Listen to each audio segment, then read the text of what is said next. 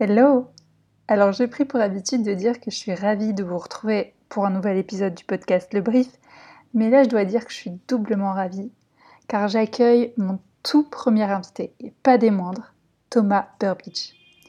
Si vous êtes freelance, vous le connaissez sûrement. Sinon, vous allez sûrement être aussi impressionné que moi face à son parcours. Thomas, je l'ai découvert grâce à son podcast Young, Ride and Freelance, où il reçoit des indépendants. Ce que j'adore dans ce podcast, outre le fait que j'apprends énormément, c'est qu'il creuse le pourquoi. Pourquoi son invité s'est lancé en freelance Qu'est-ce qui le fait vibrer Quel est le sens de son métier et de ses actions Quitte à les déstabiliser un petit peu.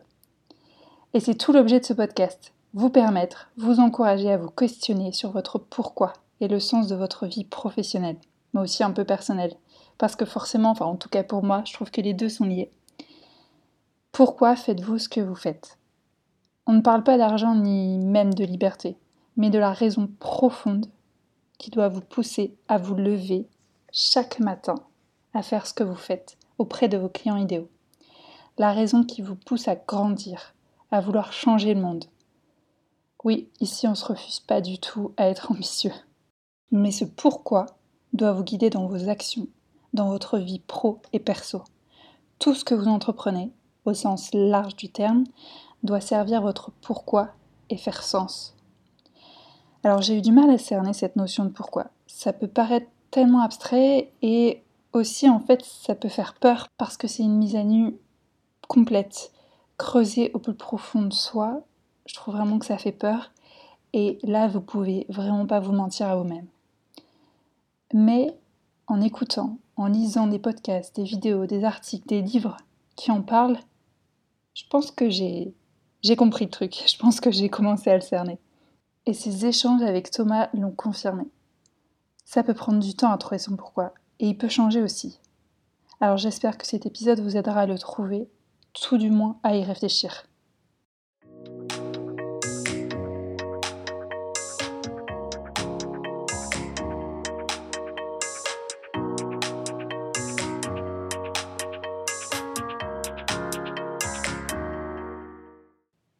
Alors, je parlais tout à l'heure de l'impressionnant parcours, ou plutôt de l'impressionnante création de contenu de Thomas à seulement 26 ans.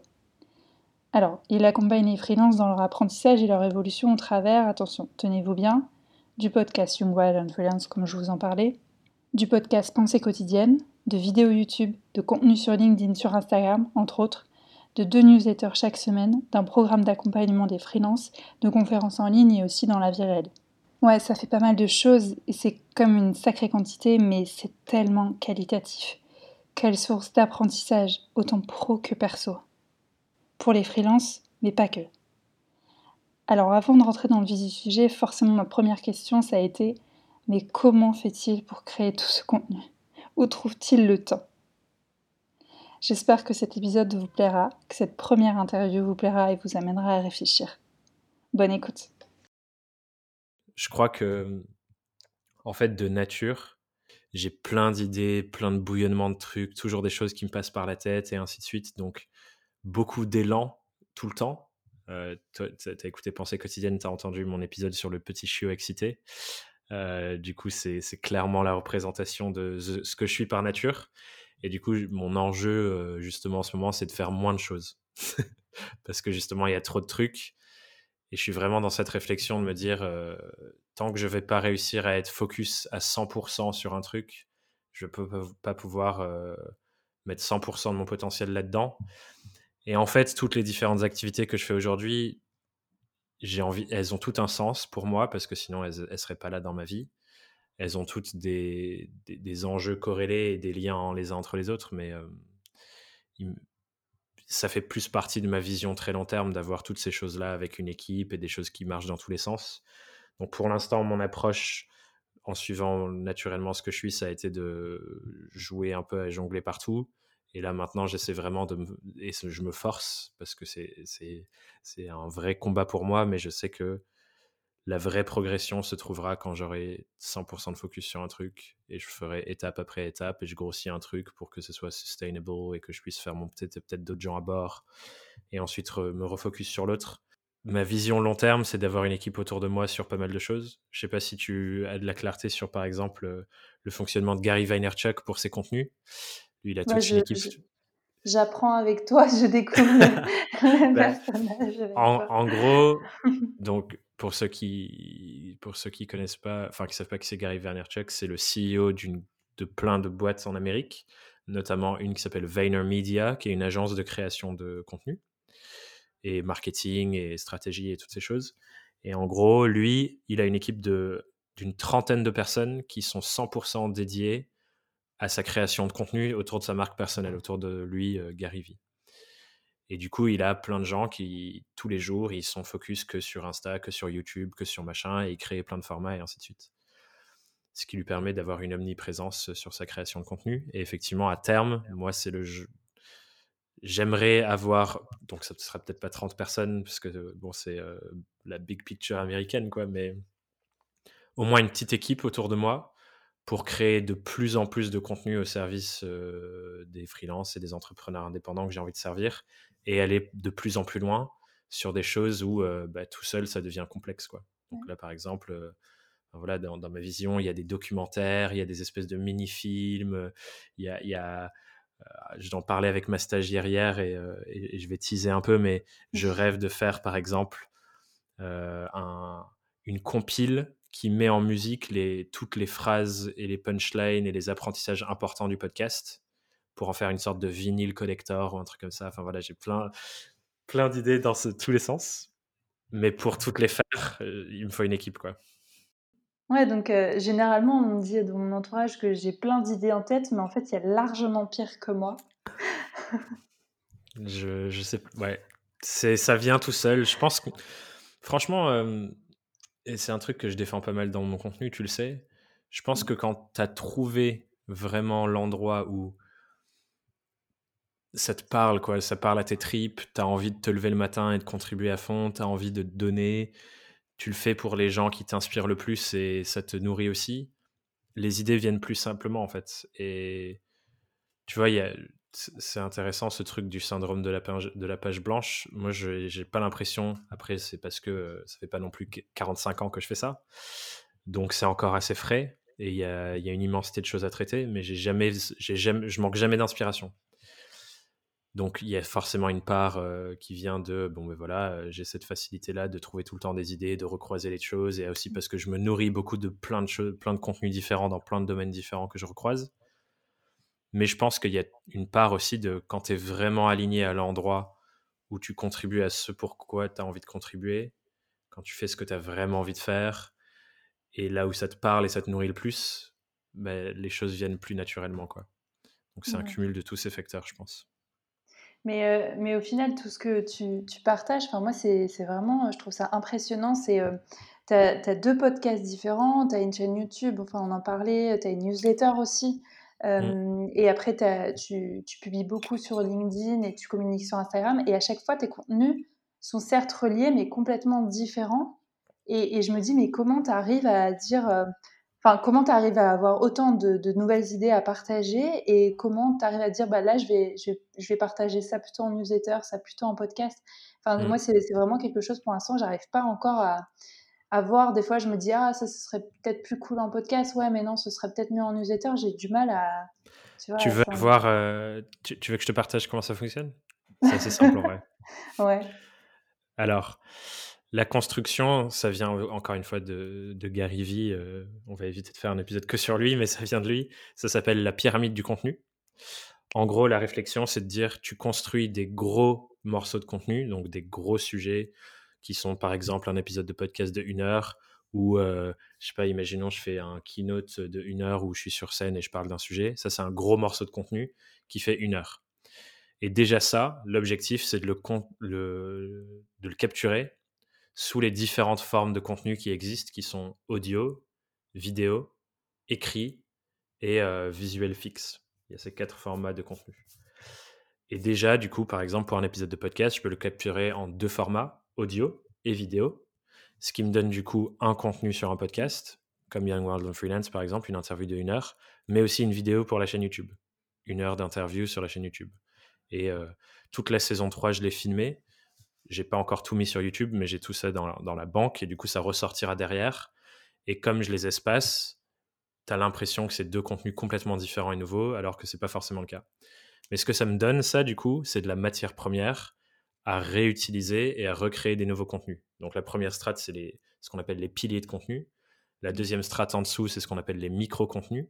Et l'objectif là, c'est de prendre les gros contenus et de les découper en plein de plus petits morceaux qui sont du coup vidéo, audio, rédactionnel ou euh, image fixe.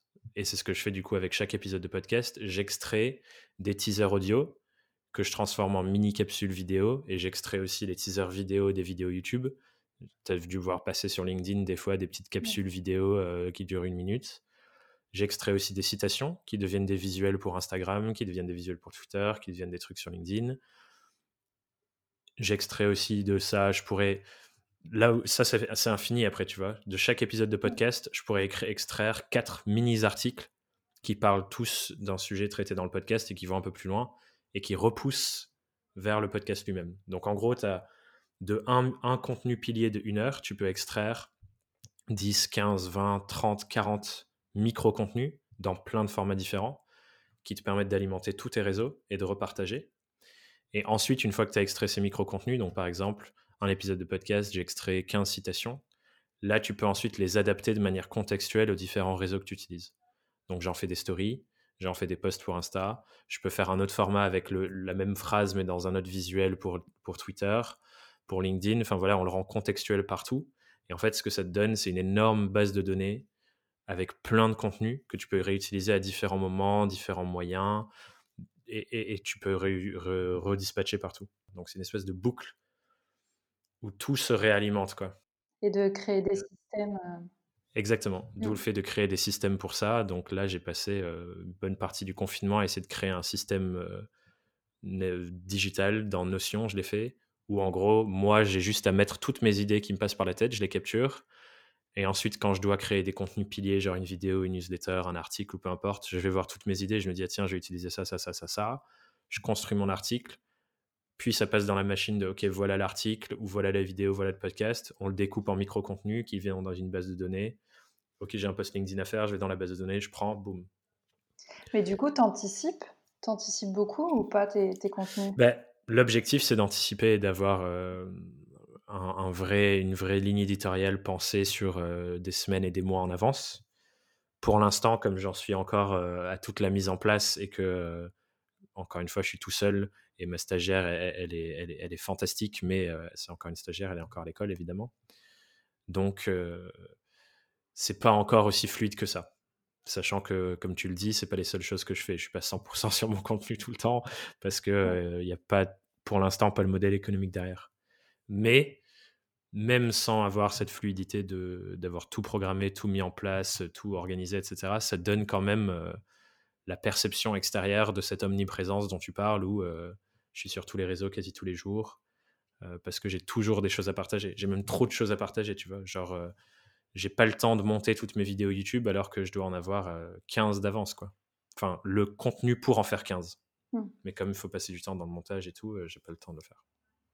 C'est vrai que l'anticipation, enfin moi, quand j'ai commencé là, il y a peu de temps à communiquer euh, avec un, podcast et un article euh, toutes les semaines, je me suis fait un planning. je me suis dit, euh, j'ai listé les idées et en fait, avec les, différentes dates, et en fait, bah, j'arrive au bout de la semaine, je dis, oh non, j'ai pas envie de parler de ça, j'ai envie de parler d'autres choses. Et, et comme on, comme on a plein d'idées qui, qui, viennent en tête et toi mmh. encore plus bah, comment tu arrives à ne pas parler de ces idées-là, à les remettre à plus tard, en fait? Bah, C'est pour ça que j'ai créé Pensée quotidienne, en fait. Ouais. En fait, euh, Young World and Freelance, j'adore ce podcast et je le trouve. Je... Ce que j'aime le plus, c'est les conversations avec les gens et ainsi de suite. Le, premier pas, c'était j'avais envie de plus m'exprimer moi sur mes sujets, donc j'ai mis en place les, les, épisodes solo sur Young World and Freelance où je prends un sujet et je vais loin dedans pendant une heure. Mm. Mais il y avait encore, comme tu dis, cette frustration de me dire en fait, il y a tellement de choses qui se passent dans ma tête et j'ai pas assez d'endroits où je peux les exprimer parce que tu vois, une newsletter, il bah, faut qu'elle soit construite et je vais loin dans l'idée. Et c'est pour ça que j'ai créé Pensée quotidienne. C'était OK, j'ai un endroit où je sais que tous les jours, si j'ai envie, je peux prendre mon micro, je me pose, tout ce qui me passe par la tête, je le sors, je le vide Ça crée un, espèce d'écoute où Enfin, c'est presque une pensive, tu vois, genre, je sais pas si t'es fan d'Harry Potter, moi j'étais super fan d'Harry Potter, c'est ma pensive à moi, c'est pensée quotidienne, tu vois. Et du coup, en documentant tout ça, ça c'est un autre truc important. Souvent, par rapport à la création de contenu, on se dit, il faut que je crée, faut que j'ai toujours des nouvelles idées, faut que... L'approche que j'ai moi plutôt, c'est de me dire, je documente tout ce qui se passe et je transforme ça en du contenu. Donc, ma newsletter, par exemple, c'est qu'est-ce qui m'arrive dans mon quotidien? Mon pensée quotidienne, c'est pareil, qu'est-ce qui m'arrive dans mon quotidien? Comment je peux transformer ça en un truc intéressant pour que les gens apprennent quelque chose? Donc plutôt que de me dire, alors il faut absolument que je parle de ce truc-là, c'est juste, ah putain, j'ai vécu ça cette semaine. Je me rends compte que moi, j'en tire des leçons. Bah, d'autres personnes peuvent en tirer des leçons aussi. Et du coup, bah, je les partage. Quoi. Ouais. Bah, c'est ça qui est génial, c'est euh, tu, tu prends le temps de, de prendre du recul en fait sur, euh, sur ce que tu fais euh, chaque jour, chaque semaine. Et euh, t'en parlais là dans, dans, ton podcast Young Wide Influence, tu vas vraiment au, fond des choses, t'explores et limite mmh. tu, tu fais bouger les, les, lignes de tes invités et peut-être que tu les déstabilises, j'en sais rien, je les, je les vois pas, je vois pas leurs expressions, mais, mais tu vas t'explores vraiment et tu leur demandes toujours pourquoi ils, pourquoi ils se sont lancés. Et du coup, moi je te retourne la question, c'est pourquoi tu explores à ce point-là et pourquoi tu as, envie de, savoir ce qu'il ce y a au fond de, hmm. de, de, leurs envies, de, de, leurs besoins, de pourquoi ils se sont lancés. Quoi. Très, très bon retournement de question. J'adore.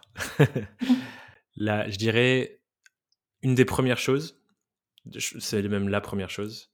Euh, je ne sais pas si je l'avais raconté euh, à, fond dans différents formats, mais en gros, il y a, euh, il y a six mois, six mois, six ans, j'ai perdu mon père. Euh, il a fait une rupture d'anévrisme, mais c'était du jour au lendemain. Je suis en train de préparer une série d'articles d'ailleurs pour, pour, parler de, ce sujet-là, parce qu'il est vraiment intéressant. Et en gros, c'est arrivé à un moment de ma vie. Moi, je viens, de Dordogne. J'ai été dans un des pires collèges-lycées d'Aquitaine. J'étais un élève. Enfin, je viens d'une école primaire minuscule où je suis un des seuls à avoir eu le bac après. Enfin, voilà. Je viens pas de, de Paris dans les grands lycées et tout. Et j'étais du coup au moment de ma vie où mon père meurt. Je venais d'arriver à Paris-Dauphine euh, par plein de différents chemins où la chance a joué son rôle aussi. Et je faisais, je venais de commencer mon alternance euh, dans un gros cabinet de conseil à la Défense. Du coup, euh, j'allais tous les jours dans la tour avec mon costard et j'étais un peu en train de me dire à l'époque, ça y est, tu as, gravi l'échelle sociale, tu as eu cette réussite-là que, que, que, personne te promettait. Beaucoup de mes, des, personnes dans mon entourage, quand j'étais monté à Paris, m'avaient dit euh, Qu'est-ce que tu vas foutre à Paris C'est pas pour toi. Euh, euh, oublie pas d'où tu viens, patati patata, tous ces trucs-là. Et en gros, le chemin que j'ai suivi après la mort de mon père, ça a été un chemin de reconnexion à son histoire de vie à lui. Où en gros, moi, j'étais parti dans cette espèce de, quête d'ascension sociale, alors que mon père, sa famille, c'était une famille assez aisée. Ses deux parents étaient docteurs. Son père, c'était un consultant internationalement reconnu qui a écrit plein de bouquins sur euh, la productivité des usines et qui du coup se faisait euh, envoyer partout un peu à droite à gauche en Europe pour, euh, pour travailler sur, ces sujets-là. Et mon père du coup se faisait emmener avec lui et il a vécu en Pologne, à Chypre, en Italie, etc. Et en gros, à un moment donné, mon père, euh, il a décidé d'acheter une petite ferme défoncée en Dordogne. On est anglais à la base, donc il habitait en Angleterre. Et euh, son, son, rêve de vie, lui, son mode de vie idéal qu'il voulait vivre, c'était construire une petite maison pour sa famille, être au milieu de la campagne, euh, vivre selon sa vision du monde. Et du coup, il a, il y a eu des tensions dans sa famille et tout, parce qu'il il a, il a rejeté les choses qu'on attendait de lui presque parce que ce qui était le plus important pour lui, c'était de vivre ce mode de vie-là, et c'était ce qu'il voulait et ce qui lui correspondait. Et en fait, depuis sa mort, là où moi j'étais dans le chemin complètement inverse, du coup, je me suis beaucoup reconnecté à c'est quoi. Enfin, il fallait que j'y donne du sens parce que sinon ma vie s'arrêtait, quoi. J'avais une relation de fou avec lui en plus, euh, on était tellement proches. Et du coup, c'était obligatoire pour moi de trouver un sens à sa mort parce que sinon euh, la vie n'avait plus de sens du tout. Et du coup, le sens que j'ai trouvé, c'est de me demander c'est quoi la leçon que je peux tirer de sa vie et la leçon qu'il a envie de me faire passer en partant? C'est quoi le cadeau qu'il me fait en partant, quoi?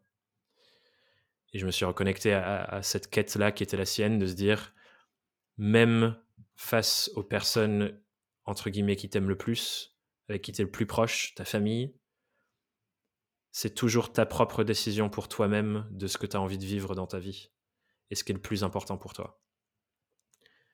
Donc fais passer tes propres envies, ton mode de vie à toi, ce qui est le plus important pour toi, par-dessus le regard des gens de l'extérieur, parce que tout le monde de l'extérieur va te calquer sur toi leur vision d'une vie bien vécue, mais c'est pas forcément la tienne. Et ça, ça a pris des années. Hein. Je, suis encore en train de faire ce chemin de me reconnecter à lui. Mais du coup, en ayant ça de plus en plus présent, ben, je me suis posé de plus en plus de questions. Et toute la fin de mes études, c'était euh, OK, euh, si moi je me mets vraiment face à moi-même et mes envies, c'est quoi ce qui compte le plus pour moi et comment j'ai envie de mettre le travail que je vais avoir à faire pendant toute ma carrière, parce que j'étais encore en études? Comment je mets mon travail au service de ça?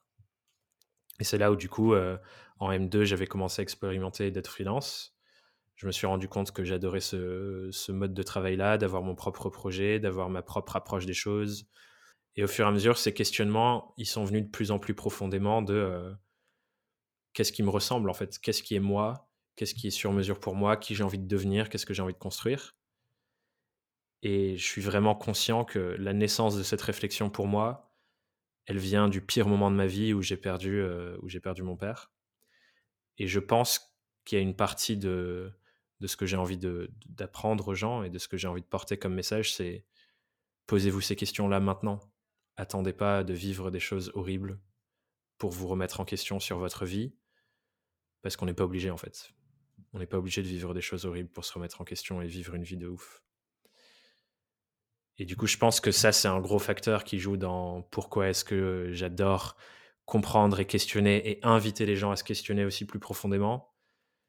C'est que moi, j'ai eu besoin de me prendre la plus grosse gifle de ma vie pour, me poser ces questions.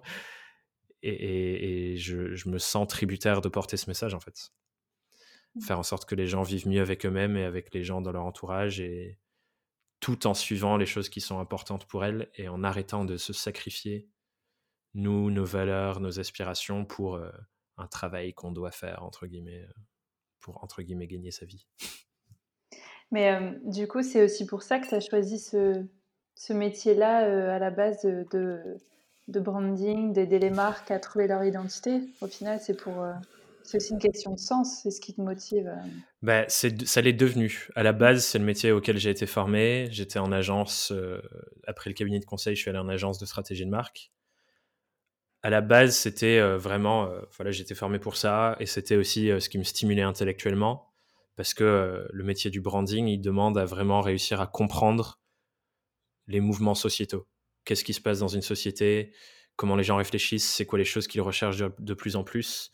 Et comment tu peux positionner des, des, organisations qui cherchent à apporter de la valeur au monde? Dans ces mouvements de société, dans ces, changements de, structuration de comment les gens vivent entre eux et ainsi de suite. Donc ça, c'était une grosse stimulation intellectuelle pour moi.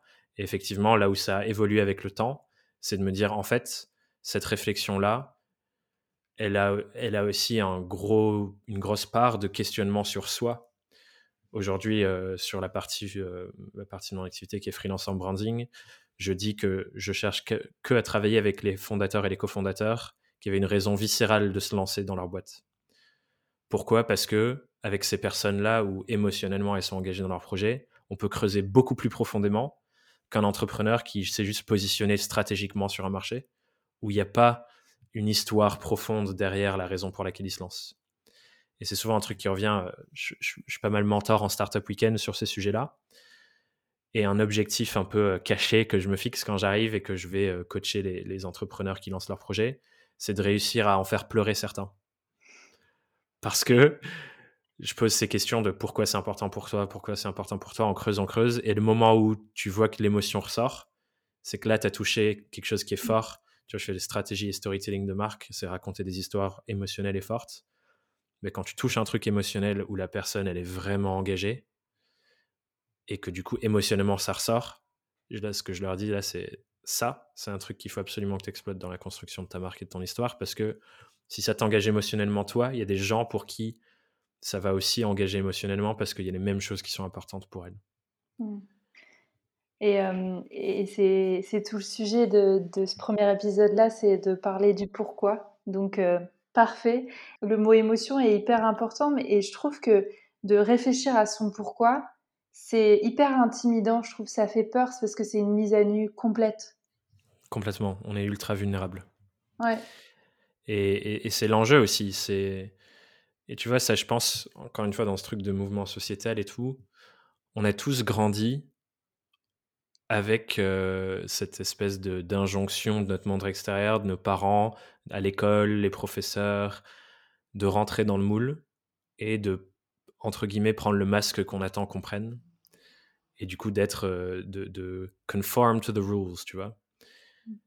Et c'est un peu la vision que j'avais de mon éducation. D'ailleurs, euh, je me considère un peu un survivant de l'éducation nationale parce que je trouve qu'il n'y a pas du tout assez de, de, contenu, de cours, de réflexion sur soi en tant que personne et la place que tu as envie de prendre dans le monde. On te forme, on te demande de choisir un métier, on te l'apprend dans un contexte particulier et ensuite on te demande d'exécuter ce métier dans ce contexte et de trouver un job qui correspond à ça. Mais il y a rarement un moment où on te pousse à avoir des vraies réflexions de fond sur OK, là, tu as acquis ces compétences-là, mais comment tu as envie de les utiliser? Pour qui tu as envie de les utiliser? Pour quelle cause? Et dans quel cadre? Ça, c'est une réflexion qu'on est obligé d'avoir pour soi-même. Et on l'a pas forcément, on nous invite pas à l'avoir, donc il n'y a pas tant de gens qui l'ont, cette réflexion.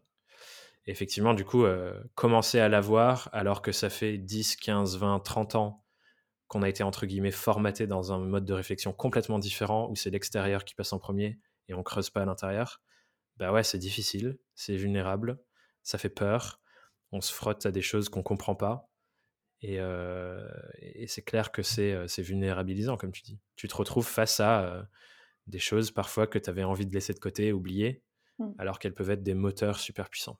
Même si tu t'en as déjà parlé, et c'est quoi ton pourquoi? Il y, en a, plusieurs niveaux, je vais essayer de te les, te, les disséquer. Le premier, c'est clairement honorer la vie de mon père. Et aussi, il y a une part de post-rationalisation là-dedans où forcément, du coup, je me suis intéressé à fond à son histoire. Là, pendant le confinement, ma mère, elle m'a ressorti plein d'archives euh, de ses projets entrepreneuriaux, des trucs qu'il a, qu'il a essayé dans le passé. Il avait des dessins euh, de sa vision pour la maison euh, qu'il a commencé à retaper, qui est loin d'être fini, mais du coup, j'ai tous les dessins de sa grande vision du truc. Et du coup, une, une grande partie de tous mes combats, c'est honorer sa vie. Autant dans le message qu'il m'a laissé, que j'ai envie de, propager que dans le fait de finir ses projets pour lui. Tu vois, cette maison en Dordogne euh, qu'il a, ensuite, il a ensuite lâché pour un autre projet euh, qui, était plus rémunérateur du coup. Mais cette maison-là qui était son premier rêve de la retaper de ses mains, ben, j'ai envie de la finir pour lui. Et pour la finir et donner vie à la vision qu'il m'a laissée, j'ai de la chance, j'ai la feuille, j'ai la feuille de route, quoi.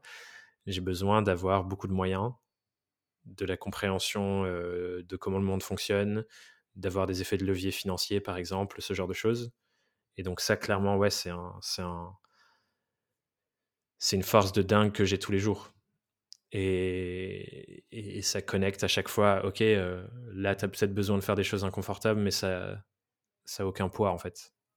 C'est rien par rapport au fait de pouvoir dire dans 15-20 ans, j'ai fini de construire la maison de mon père il y a des centaines, voire des milliers, voire potentiellement un jour des dizaines de milliers de personnes qui ont appris et qui savent qui était mon père, c'est quoi c'était quoi sa vie et les messages importants que je retiens de sa vie. C'est fou pour moi ça, tu vois? Ça c'est une, force de malade et du coup le, niveau au-dessus c'est de me dire, bah, comme je disais tout à l'heure, moi j'ai vécu un truc horrible qui m'a réveillé. J'ai pas envie que les gens soient obligés de vivre un truc horrible pour les réveiller aussi. Donc j'ai envie je me sens missionné de partager ça et de faire en sorte que les gens se posent davantage de questions et voient que c'est possible et s'engagent pour eux et aussi pour les gens autour d'eux parce qu'il y a un espèce d'effet papillon qui vient derrière. Et donc clairement ce, truc d'impact à grande échelle, ça aussi ça m'obsède et euh, tu vois les messages que je peux recevoir de personnes qui, qui me remercient, euh, des contenus, des formations. Là, par exemple, je viens de finir le bêta-test de ma formation Construire ses offres qui ressort dans 2-3 semaines. Les témoignages que je reçois, ils sont juste incroyables. Ça me fait déplacer des montagnes de voir à quel point euh, ces gens, je peux apporter à ces gens-là. Mmh. Donc l'é- l'élan de contribution, c'est un truc que j'ai toujours eu, mais là, je l'ai mis au service de quelque chose qui est juste trop important pour moi et, et ça me drive.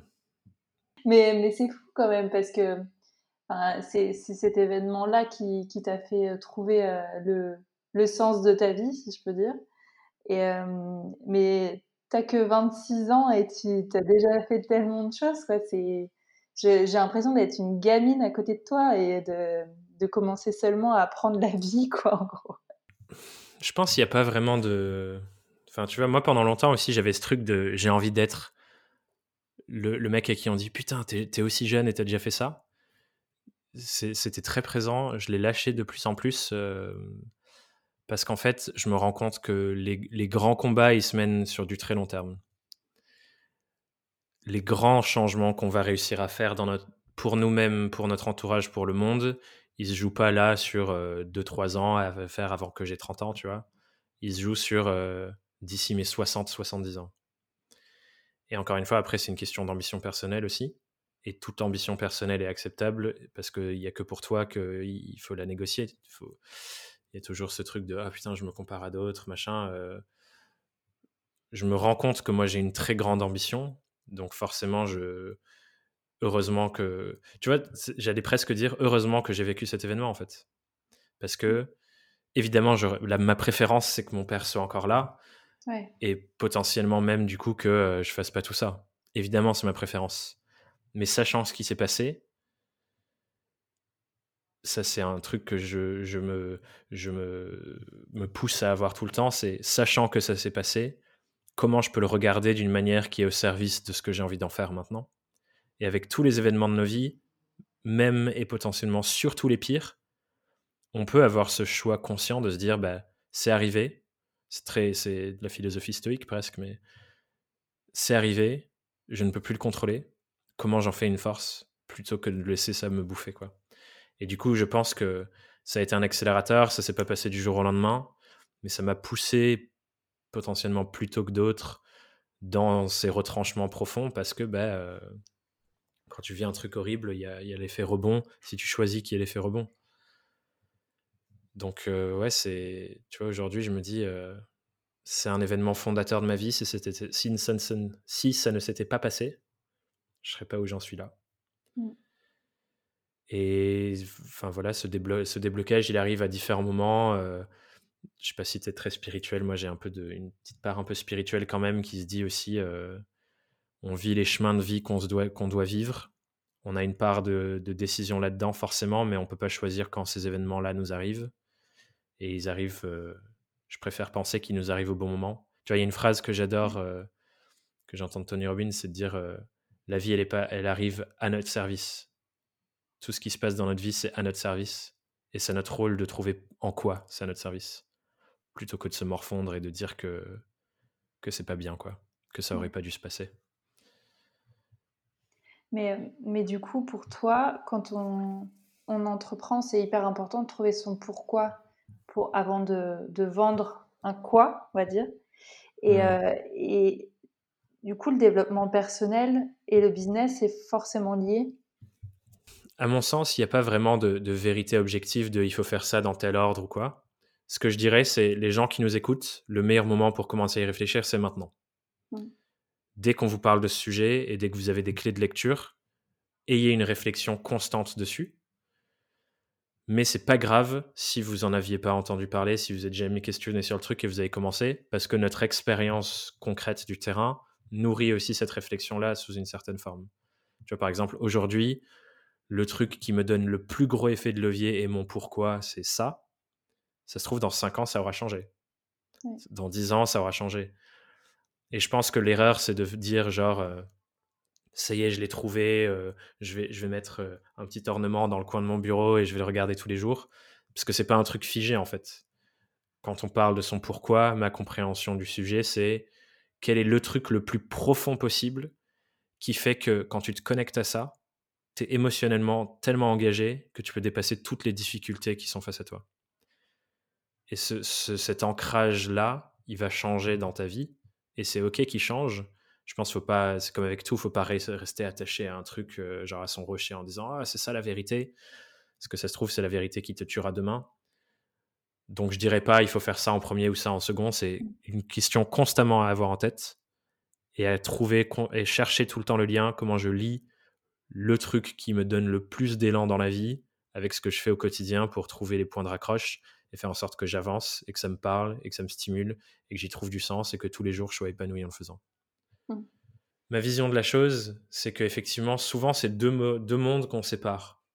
On dit, euh, je veux trouver mon équilibre pro-perso, euh, voilà, j'ai le monde, ma vie pro et je rentre chez moi à 17h et là c'est ma vie perso qui commence et faut surtout pas que je parle du perso au travail et euh, quand je rentre j'ai pas envie de parler de mon boulot à ma copine ou, à mon copain euh, parce que ça n'intéresse pas ou quoi. Mais c'est comme si on, prenait notre, notre être et on disait bon ben voilà il y a deux moitiés ici à droite il y a ma moitié de droite là-bas il y a ma moitié de gauche.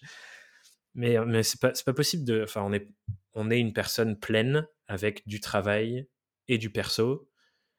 Il faut trouver le lien entre les deux parce que sinon on, sera toujours, il y aura toujours une partie de nous qui est séparée en fait. Et c'est pas, à mon sens, c'est pas une vie euh, épanouissante. Mais c'est à mon sens et c'est mon regard sur la chose. Ça se trouve, il y a des gens euh, pour qui c'est leur vérité et qui sentent très bien avec ça et tant mieux pour eux. Mmh. Je trouve que le dev perso, c'est du business. Le business, c'est du dev perso. Quand tu es freelance et que euh, tu commences à vendre tes services tes services, c'est toi, c'est ton savoir-faire, c'est tes réflexions, tu es très identifié à ton business. Si tu vas te prendre 15 refus à la suite, c'est un exercice de dev perso.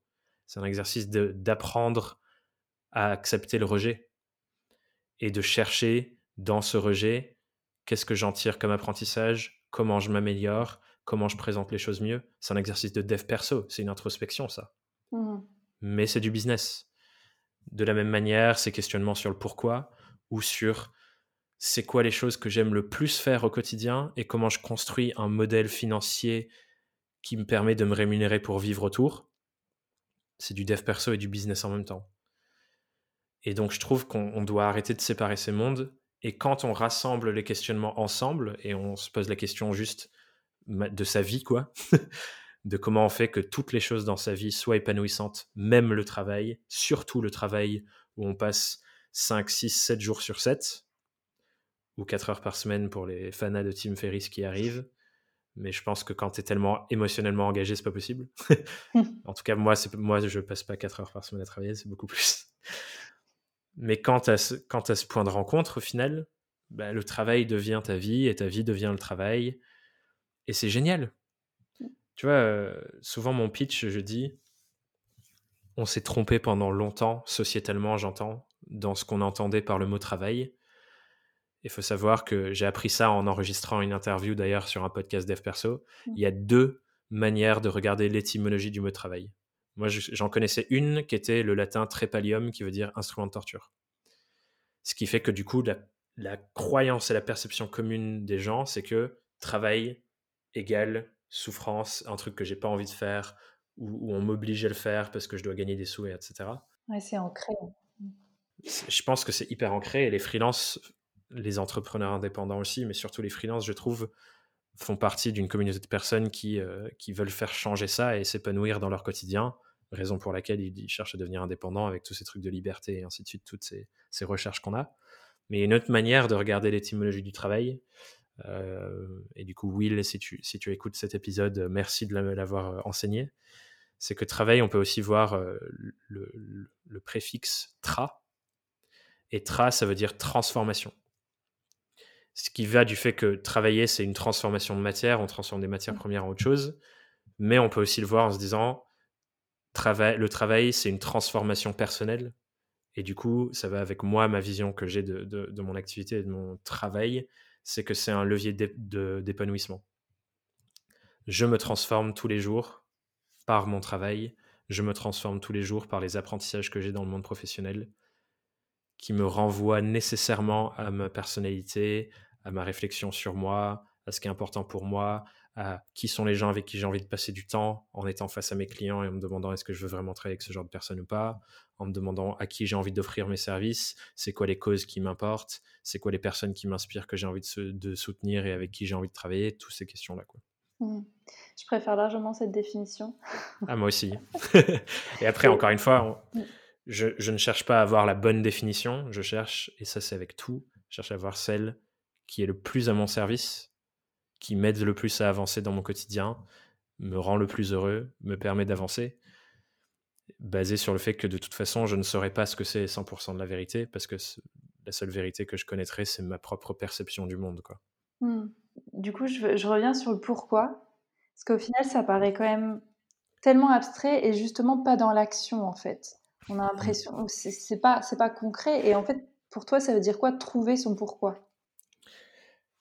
Ça veut dire avoir un levier émotionnel auquel tu te rattaches qui fait que tu peux tout faire, même les trucs les plus inconfortables. Tu vois, par exemple, euh, un truc que je dois faire qui est difficile, imaginons demain matin, je me lève et on me plante une conférence de 1500 personnes sans aucune euh, préparation et c'est dans une heure. Ça peut faire peur, mais je sais que si je me reconnecte à Ok Thomas, qu'est-ce qu'il faut que tu racontes? Pourquoi tu fais ça? Et que je me reconnecte à tu fais ça pour honorer la vie de ton père, tu fais ça pour faire passer un message d'un truc ultra horrible que tu as vécu et tu as envie d'éviter aux gens de le vivre pour avoir accès aux, aux, questions que tu te poses? En donnant une conférence, cette conférence-là, tu continues de faire vivre ton père. Et il n'est pas mort et il est vivant pendant que tu fais ça. Tu vois, même là, je, sens que ça, me, touche émotionnellement. Mais ça me permet de tout faire, en fait. Tu vois, les, trucs problématiques du quotidien où euh, il y a un client qui te paye pas, des trucs comme ça, c'est rien quand tu as ce truc, ce levier émotionnel qui te fait te relever après toutes les galères. Donc pour moi, c'est quand tu as trouvé ce truc-là où émotionnellement, ça t'engage tellement que juste tu deviens inarrêtable. Ça, c'est le premier levier. Et pour le rendre concret, c'est ça la deuxième question, du coup, c'est tu l'as trouvé, ok, qu'est-ce que t'en fais? Ben Moi, des questions que je me pose tout le temps quand je dois mettre en place des nouveaux projets ou, créer du contenu ou me demander de quoi je parle, c'est comment je fais pour nourrir ça encore plus? Comment je fais pour honorer encore plus mon père? C'est quoi les objectifs que je me fixe pour ça?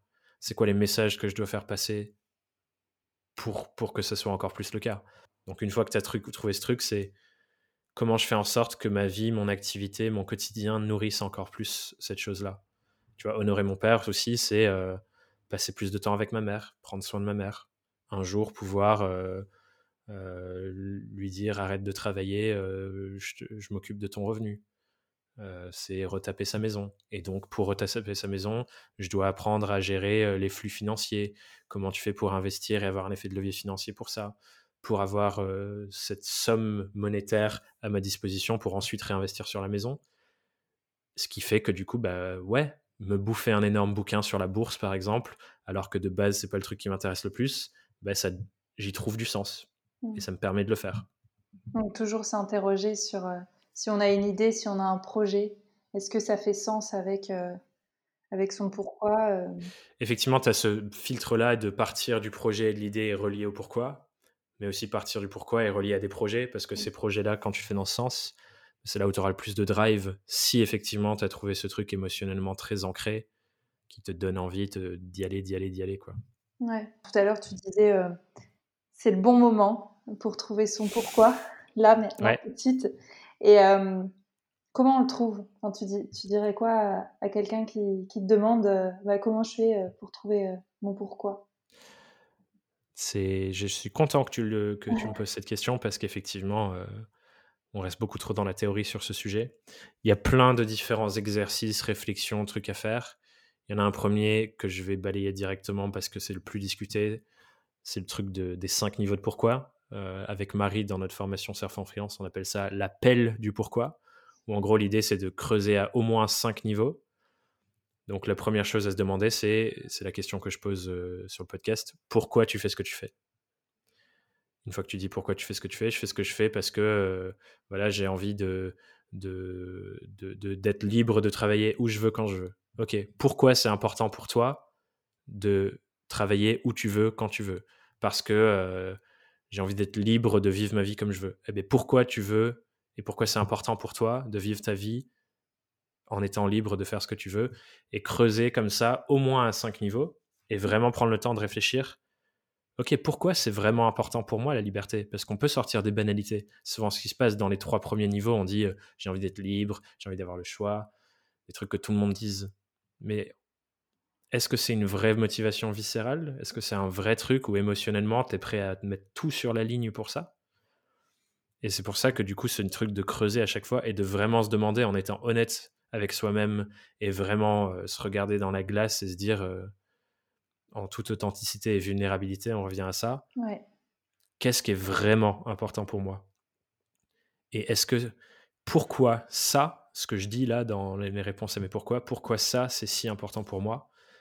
Et donc déjà là, si tu creuses loin, tu peux trouver des trucs intéressants et ça prend du temps. Tu vois, par exemple, euh, je faisais une conférence, c'était fin d'année dernière, je crois que c'était en décembre que je la faisais, et j'avais évidemment parlé de ce sujet, on avait creusé un peu, et il y a une des personnes qui était à cette conférence, la semaine dernière, elle, elle, va participer à mon prochain séminaire, et la semaine dernière, on faisait un petit zoom de préparation du séminaire, et elle me dit, Thomas, j'ai enfin réussi à creuser au niveau de profondeur que tu disais, et elle a raconté et elle s'est mise à pleurer. Et ça faisait genre six mois qu'elle se posait cette question et que ça venait pas, tu vois. Donc c'est pas un truc automatique. C'est quelque chose qu'il faut faire tourner dans sa tête tout le temps.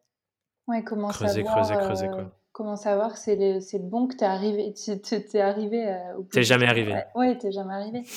Mais euh, à partir du moment où on pleure. bah, c'est un bon indicateur. En tout cas, s'il y a de l'émotion et que c'est difficile, c'est un bon indicateur. Donc ça, c'est un premier exercice. L'autre chose, c'est que je dirais, euh, donc ça c'est un exercice qu'on peut faire là déjà presque quasiment automatiquement, on prend son carnet, on écrit, tu vois.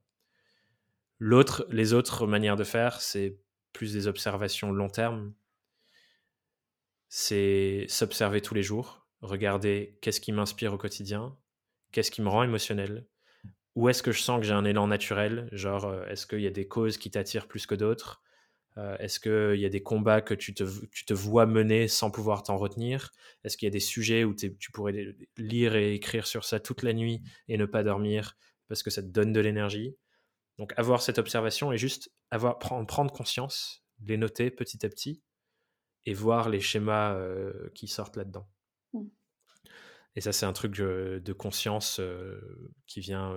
ça s'est facilité avec la méditation, en tout cas, de voir au quotidien, genre, qu'est-ce qui se passe en moi, qu'est-ce qui, me parle, qu'est-ce qui est important pour moi.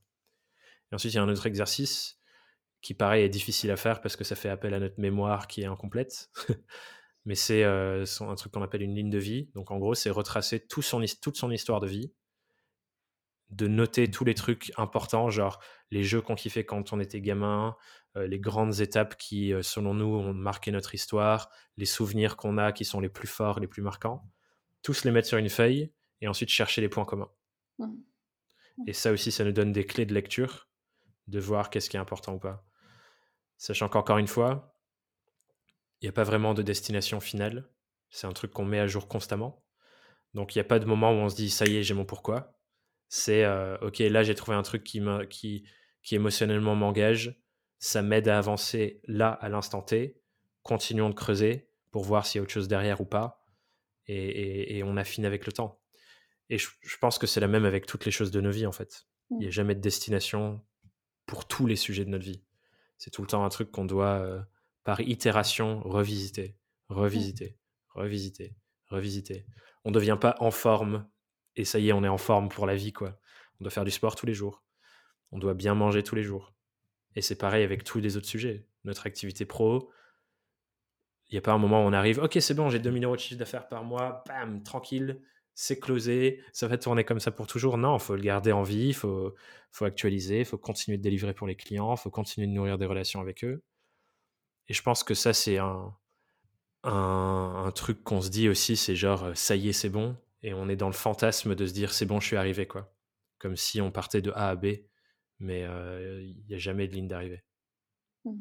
Et encore une fois, soit on peut, ça peut nous dégoûter, et du coup, on décide de rien faire Soit on peut se dire waouh, génial, il n'y a jamais de ligne d'arrivée, je vais toujours grandir, toujours me poser des questions, toujours être en introspection, toujours découvrir des nouvelles choses sur moi toute ma vie.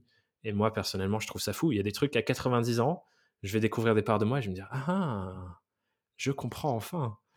J'ai trop hâte.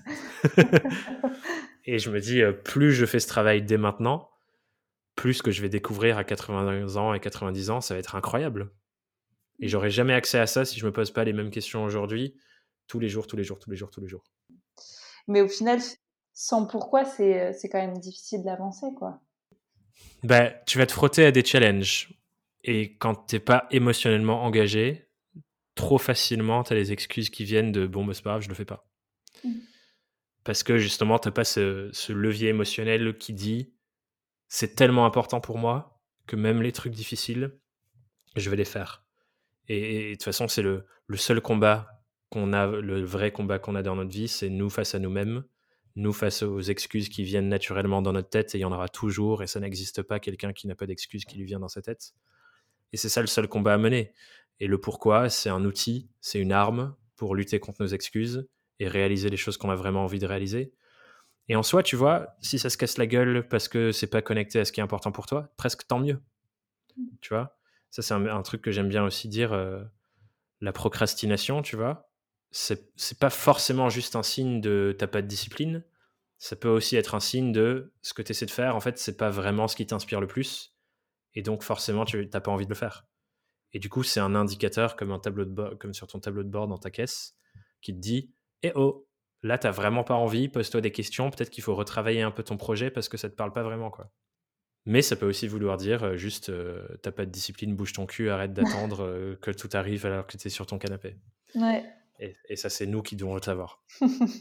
Bah, merci beaucoup euh, à chaque fois que, que je t'écoute et, et, là c'était un privilège de t'avoir en direct. J'apprends toujours énormément de choses et, bah, j'en suis heureux. Ouais. Et je suis toujours surprise de, d'apprendre à, à, chaque, à chaque épisode, à chaque fois que je t'entends, une nouvelle chose. Mais j'espère que ça va continuer pendant encore longtemps. En tout cas, j'ai encore plein de choses dans ma tête euh, qui naissent chaque jour. Donc, J'en doute pas. Moi, j'ai pas fini encore. Euh, je ne sais pas si tu as quelque chose à rajouter ou pas qu'on n'aurait pas, que tu aimerais aborder ou pas. Si j'ai un truc à rajouter, j'ai juste envie d'inviter les gens qui nous écoutent à, à, se poser des questions, à, à, aller voir les choses inconfortables, à se mettre face à eux-mêmes, à être pleinement authentique et s'autoriser à l'être aussi avec les gens de leur entourage. Parce que qu'on m'aime et qu'on me déteste pour qui je suis vraiment et les choses qui sont vraiment importantes pour moi. Et je reviens à mon père, du coup, les, frictions qu'il a eues avec sa famille, bah, c'était des frictions qui étaient là parce qu'il était pleinement qui il voulait être, alors qu'il il aurait pu se comporter d'une autre manière, ne jamais vraiment se sentir épanoui, mais que tout aille bien dans sa famille. Je vais finir avec une question, du coup. Est-ce que vous préférez être aimé et détesté, sachant que quoi qu'il arrive, il y a des gens qui vous aimeront, il y a des gens qui vous détesteront, pour qui vous êtes vraiment et qui vous avez vraiment envie d'être? Ou est-ce que vous préférez être aimé et détesté pour quelqu'un que vous savez au fond n'est pas vous? Vous avez toute la vie. et on a toute la vie pour trouver la réponse. On n'a pas 4 heures, on a toute la vie. Wow, c'était intense comme première interview, non? J'espère que vous avez appris tout autant que moi, que ces échanges vous font réfléchir au sens de vos actions, à votre pourquoi. Si vous voulez creuser le sujet, comme j'ai pu le faire, je vous invite à lire le, bouquin de Simon Sinek, Commencer par son pourquoi, Start with Why en anglais. Euh, bien sûr, je vous invite aussi à écouter le podcast Pensée quotidienne ou Young, Wild and Friends de, Thomas. Et je vous invite aussi à vous inscrire à sa newsletter hebdomadaire qui est remplie de, super conseils pour devenir un meilleur euh, entrepreneur, un meilleur freelance. Donc rendez-vous sur thomasburbidge.com et comme d'habitude aussi, je vous invite à liker ce podcast, à en parler autour de vous, à mettre un commentaire, à mettre une note euh, pour qu'il puisse se faire connaître. Et puis aussi, ça me, ça me guide, ça me, ça me montre si euh, je peux continuer en ce sens-là et si ça vous apporte aussi euh, dans votre quotidien, si ça vous apporte certains apprentissages et si ça vous aide. Donc n'hésitez pas à le faire. Et puis en attendant, je vous dis rendez-vous au prochain épisode. Ciao